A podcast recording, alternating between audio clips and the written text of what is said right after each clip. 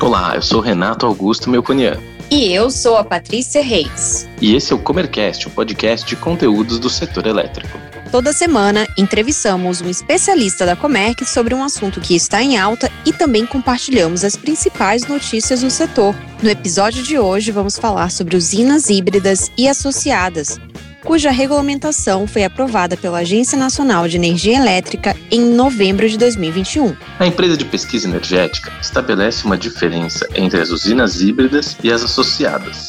De acordo com a definição da EPE, as híbridas combinam duas fontes diferentes na produção de energia, que compartilham a infraestrutura física e contratual da rede elétrica, mas há apenas um medidor para a produção.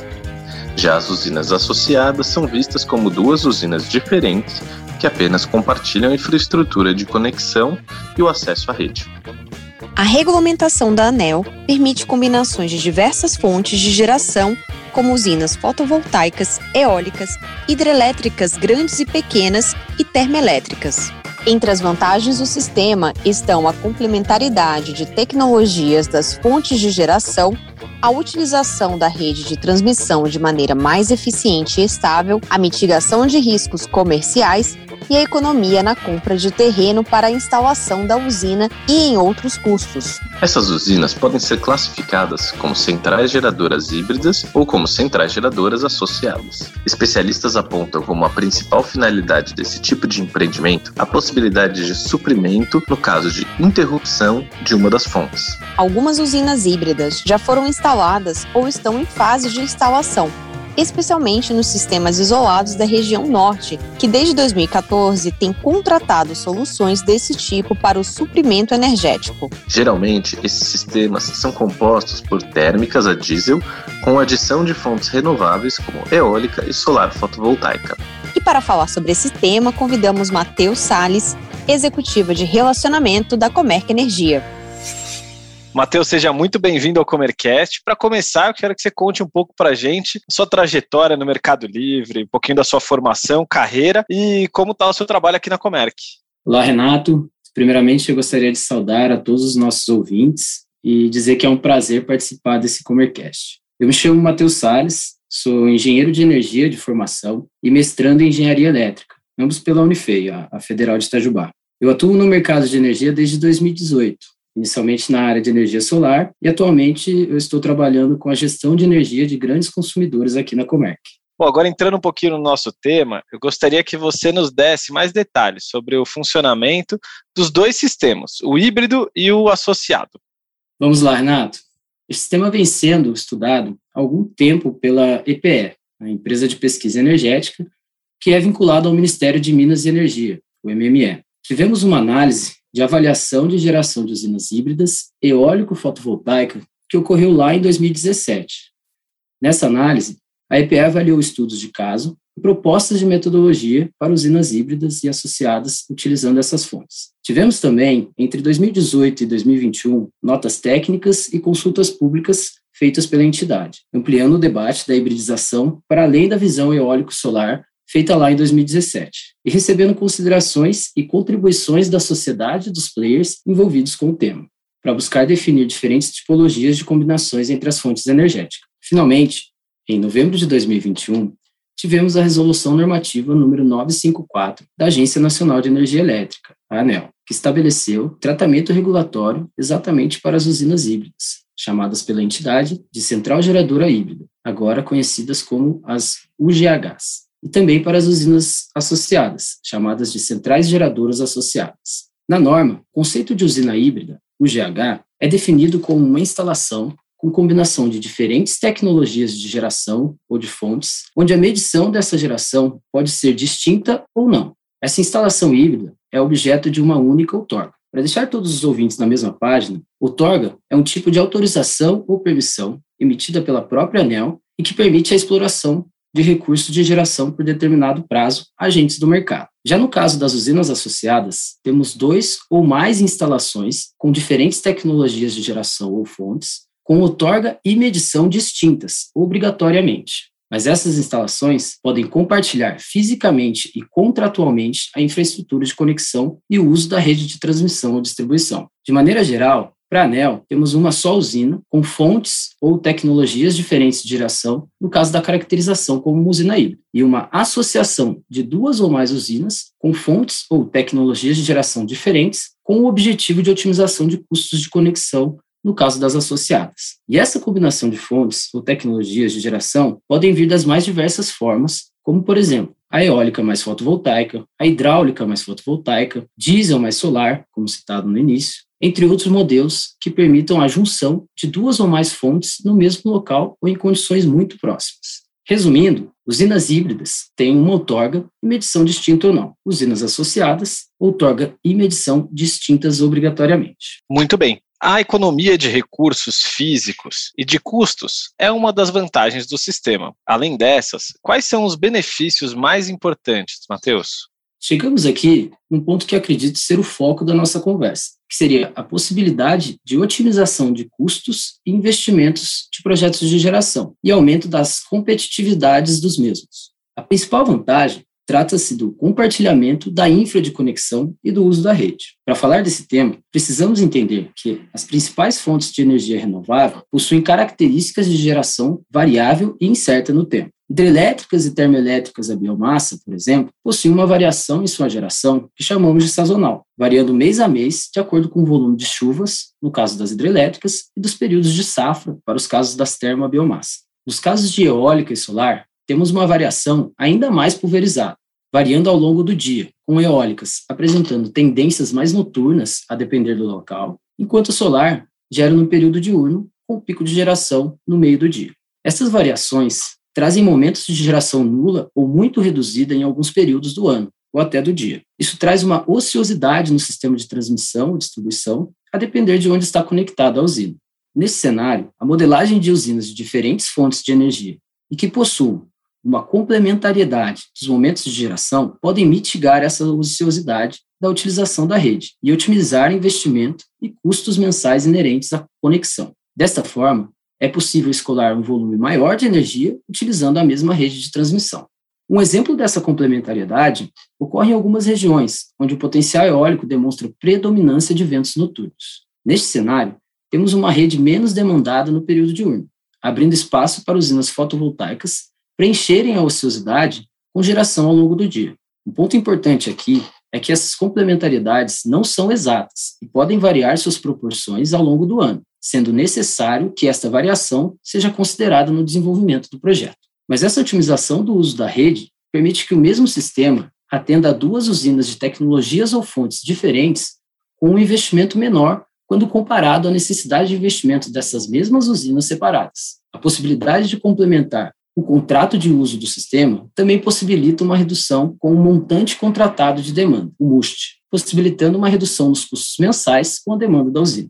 Além da conexão, quando consideramos que usinas híbridas ou associadas geram energia no mesmo local ou relativamente próximas de forma a compartilhar essa conexão, enxergamos aqui uma possibilidade de otimização da utilização da área. Inclusive, no modelo de usinas associadas, onde a regulação apenas indica a necessidade de distinção de outorga e medição, mas não inclui uma necessidade de distinção do local físico entre as fontes, possibilita uma redução nos custos com arrendamento ou compra do terreno. Ainda nesse cenário, custos fixos, como por exemplo o monitoramento das usinas, inspeção, segurança do local, poderiam ser compartilhados. E ainda, caso exista uma sinergia operativa entre as fontes, é possível combinar ações de operação e manutenção das instalações, reduzindo ainda mais os custos operativos da usina. Em um segundo momento, considerando uma evolução nas tecnologias de geração e esta possibilidade de mesclar diferentes fontes de geração, poderemos ter, nos casos de usinas híbridas, um compartilhamento dos próprios equipamentos de geração, como, por exemplo, os conversores de energia, utilizados em tecnologias de geração eólica e solar, de forma a reduzir ainda mais o investimento e aumentar a capacidade da usina em gerar energia.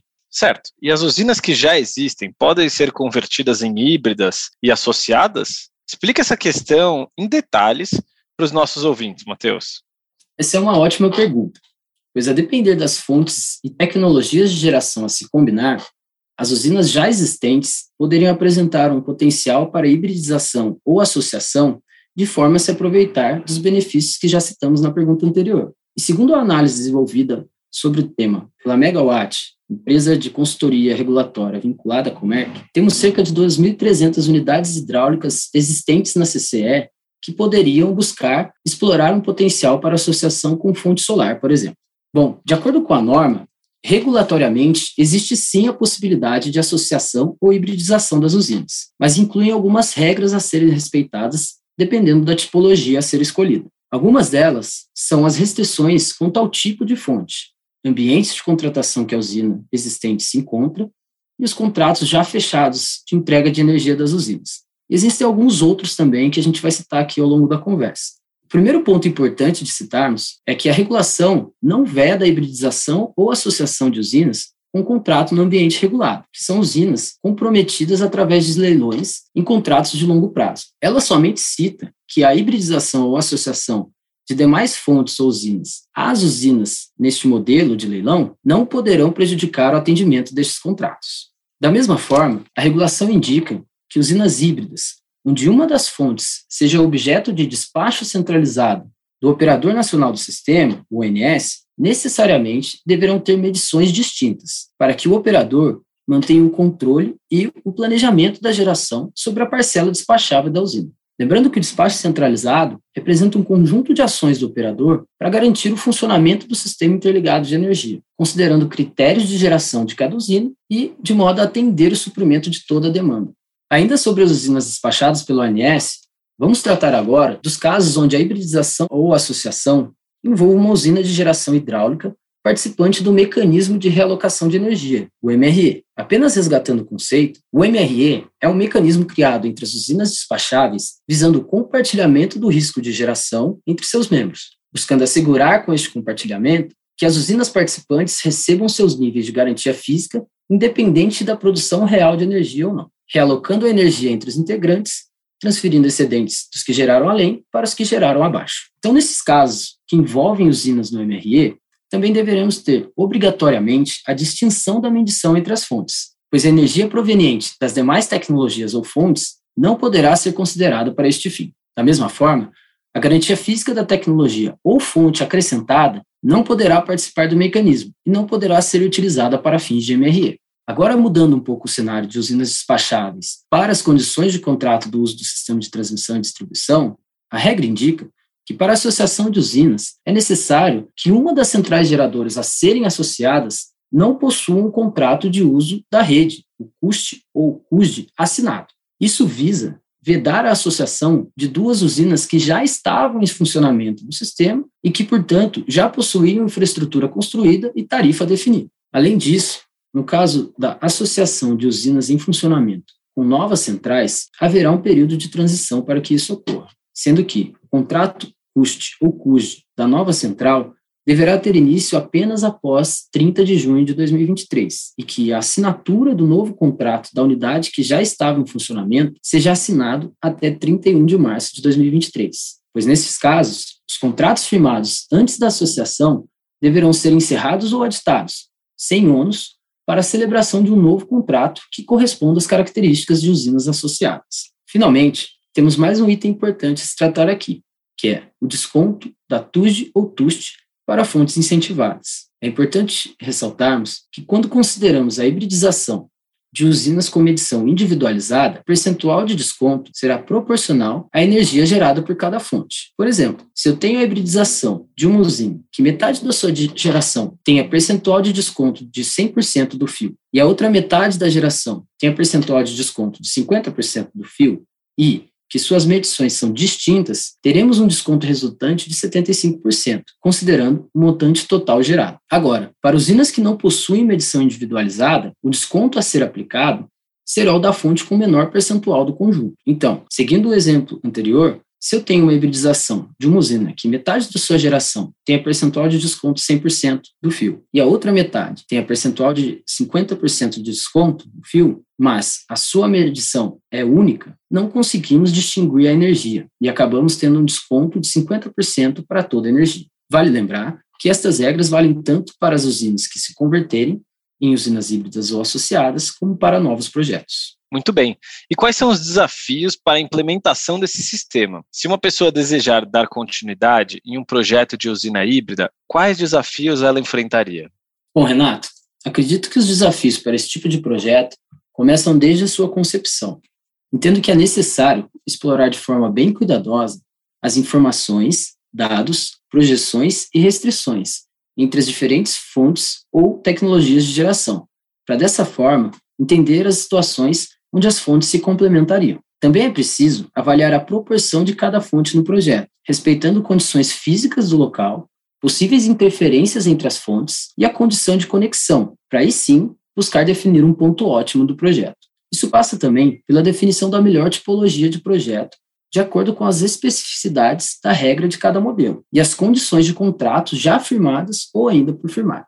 Estas análises devem considerar indicadores para avaliar quando os benefícios da hibridização ou associação de usinas permitirão de fato uma otimização dos custos. E aí também colocar nessa conta itens como possíveis desperdícios de energia gerada por conta de limitação do sistema e multas por ultrapassagem de demanda. Todas essas considerações trazem muita complexidade no desenvolvimento de projetos como este e representam os desafios técnicos, regulatórios e comerciais para que esses projetos emplaquem. Bom, para finalizar, é, para o consumidor, a redução dos preços das tarifas em decorrência do uso das usinas híbridas, como essa economia acontece? Bom ponto, Renato. Bom, de maneira geral, a otimização dos investimentos e de custos das usinas de geração permite a elas uma maior competitividade no mercado. E é possível que isso se traduza em melhores condições ao consumidor que vai adquirir essa energia, mas de uma forma não tão direta no curto prazo, devido ao fato que projetos como estes passarão a compor um portfólio do parque gerador, não influenciando tanto no preço de mercado, enquanto não atingirem volumes consideráveis. Porém, devemos considerar também que projetos que tendem a ocupar espaços ociosos na rede podem aproveitar melhor os recursos já existentes, refletindo numa necessidade menor de investimento em expansão das redes de transmissão e distribuição, sendo este um fator importante na consideração de reajustes futuros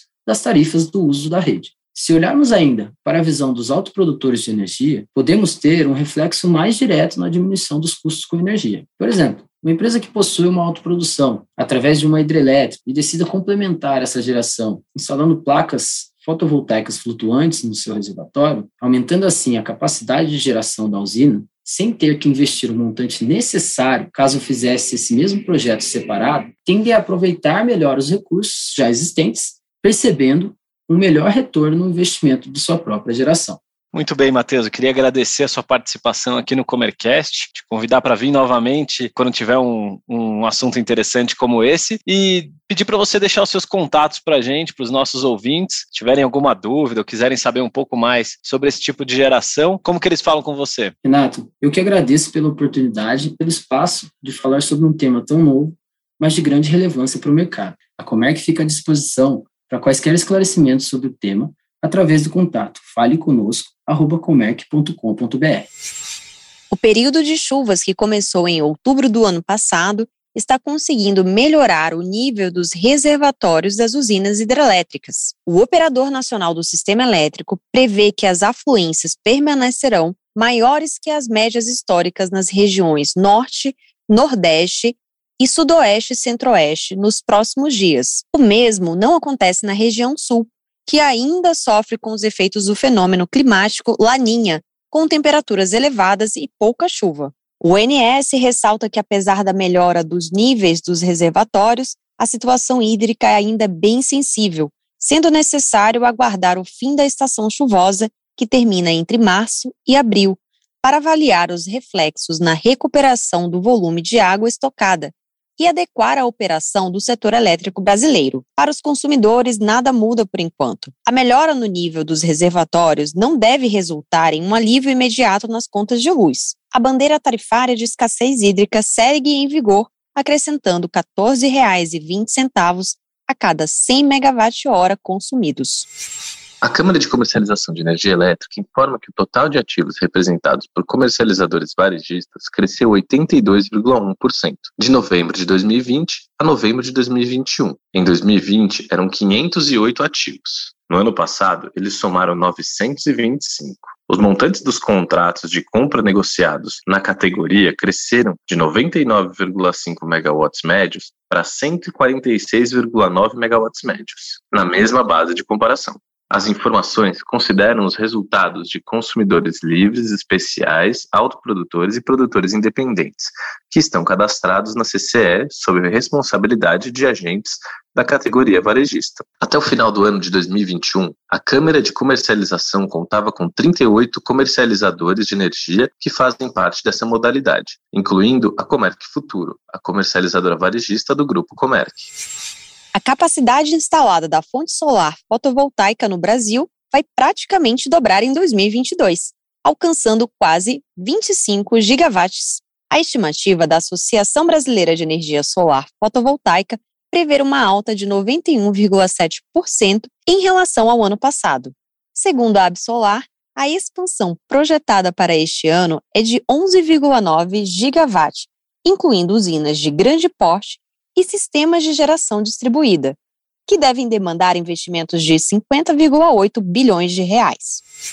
A empresa de pesquisa energética, vinculada ao Ministério de Minas e Energia, iniciou uma série de estudos para avaliar a necessidade de expansão da malha de transmissão para intercâmbio das regiões norte e nordeste do país, com o sudeste e o centro-oeste. Os estudos foram motivados pela crescente geração renovável prevista para o nordeste e o norte nos próximos anos, a previsão inicial da EPE é de um aumento significativo da geração de energia por fontes renováveis nessas duas regiões, passando de 17,2 gigawatts nos próximos anos para aproximadamente 30 gigawatts até 2026. Com isso, será necessário escoar cerca de 57 gigawatts de energia renovável para o Sudeste e o Centro-Oeste.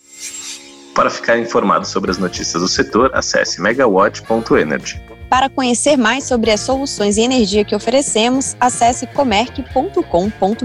Siga-nos também nas redes sociais. Estamos presentes no LinkedIn e Instagram, arroba Comerc Energia. Até, Até a, próxima. próxima.